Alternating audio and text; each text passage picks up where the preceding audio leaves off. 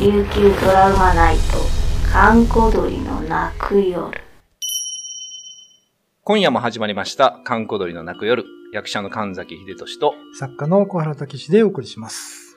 小原さん。はいはい。あのですね、まあこういう、まあ怖い話というか不思議な話をしてるとですね、ええまあたまにちょっと不思議なことが起こったりするじゃないですか。はいはい。ね、今日もなんかちょっとさっきラップ音的なものがあったりとか。なんかね、収録してて、パンって音がしたんですね。あるんですよね。なんかこういうのを避ける、まじない的なものとか、なんかこう、災い避けるみたいなものってあるんあーこういう、なんか悪いことが起こるときには、うんよくクス系って言いますけどね。クス系。うん。へーこれ。は要するにクソくらえという。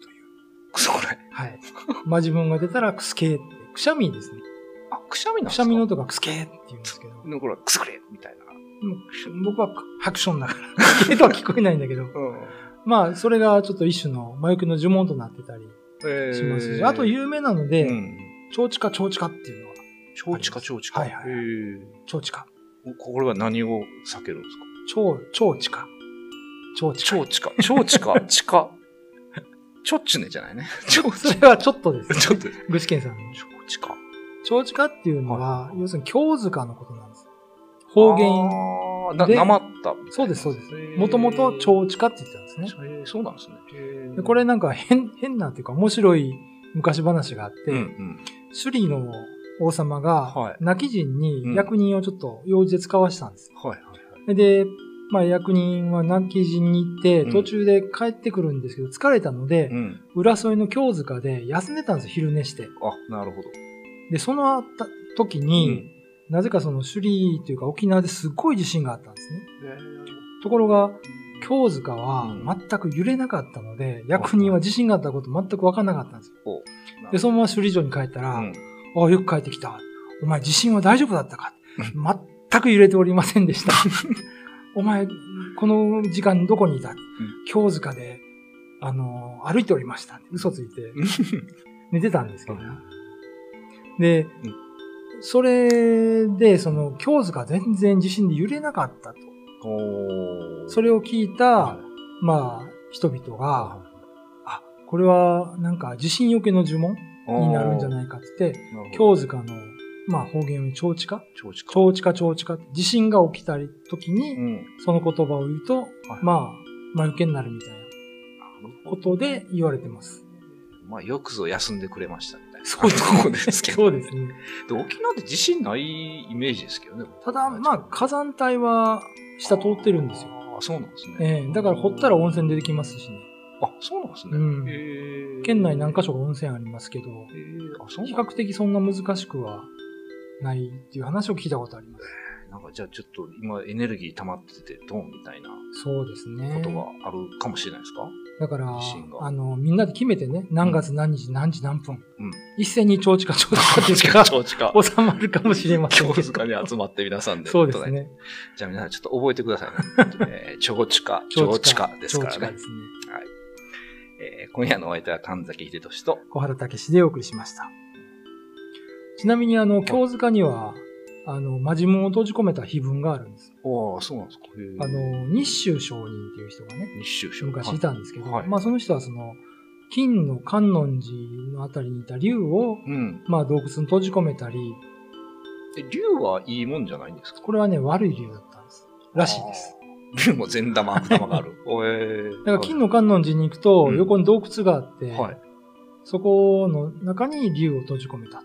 うん言われてたり、はいはい。あのー京塚あたりにはたくさん魔人文が出たんですよ。でそれを金剛系っていうお経を石に書いいたものはい。を使って、その石の中に魔人文を閉じ込めて、京塚に埋めたので、上に火が立ってます。金剛ってことはやっぱ、あれですか真言宗。内地のお坊さん。大地のお坊さんですえね。ー、そうなんですあの、不堕落都会って言いまして、あ、はいはい。あの、まあ、和歌山とかあ、まあ、京都の桂川でもあったって聞いたんですけど、うんうんうんあの、まあ、お坊さんをね、はい船に閉じ込めて、3閉じ込め日て分の種類、あの、ご飯しか与えずに、うん。閉じ込めた上に四方を鳥居で囲んだ特殊な船に乗せてはい。流すんですよ。で、西方浄土っていう西にじょあー極楽浄土があるというは考いえでうん流すんですけど、それ、口べらしじゃない。じゃない。じゃない。まあ、ほとんど。どね、こんなこと言ったらなんですけど、うん集団自殺ですよね。 そうっすよね。なんかちょっと、で、大体黒潮に乗って北にと飛ばされるんですけど、たまにね、うん黒潮の反対の寒流っていうのがあって、うんうんあのー本土から沖縄の方に流れてるんです。これに乗ったフダラクト海の船だけが助かって、でたまに沖縄にね、こういう日清商人のような人がうん。たどり着くと。すごい。でも3日でつかないですね、多分ね。つかないです。結構かなりな状態でたどり着いてるそうですね感じですよね。うん。だから、確か泣き人の方だと思うんですけど、まあ船がたどり着いたけはど、いはい中開けたらお坊さんが死んでてミイラになってたみたいなのとか、ええそういう話もあるのうでー、んで、あの、あまり近くに流れ着いてうん帰っていくと、これも恥みたいになるんですよ。八目的を達せられなかったわけですから、ああ、なるほどですね。で、そういう人はまた、あの、船を作って何回も行くんですね。あ、何回も行くの。うんえで和歌山に博物館があるんですよ。えあ、そうなんですか。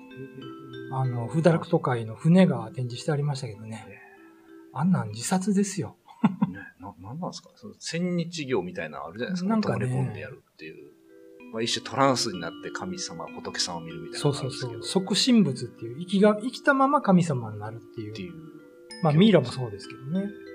その、まあ、一端なんですかね。僕は絶対嫌ですけ いや、僕も嫌ですけど。まあでもその、えー、偉い、なんとか賞、えー、日州商人日州商人さんが竜を閉じ込めた。どね。え竜ってでもそのなんか地震、竜脈じゃないですけど、えはいはい、はい。なんかありますよね。地震、竜が動いてるみたいな話。沖縄は特にね、そういう話多いですね。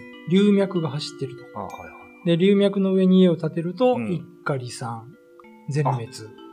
竜脈ってあんまよ、よくないんですかの上に建てると、竜が出てくる場所だから、ああ、そうダメなでんです。人間は家を建ててはいけない。すとね。いう考え方でしょうかね。あの、竜単池とかそうなんですよ。首里からあっちに繋がそうってでするね。竜脈のとこにあえるえあの、有名な荒俣博先生が、ってました。確か風水先生って本の中で、久高から始まって首里城を通って、確か泣き地の抜けていくみたいな、なんかそんな説を展開してた気がしますけどね。ええ久高、首里、うん泣き地なんだから、実はうちの、まあ、ちょっと知ってる人がう、ん。うるま市石川の流脈の上に家を建てて、大変なことになったっていう。えそんあなんまりちょっと詳しく話せないですけど、なんか、ちらっとでも、うっすらあと言わないですか。の、まあ、要するに人が死ぬんです。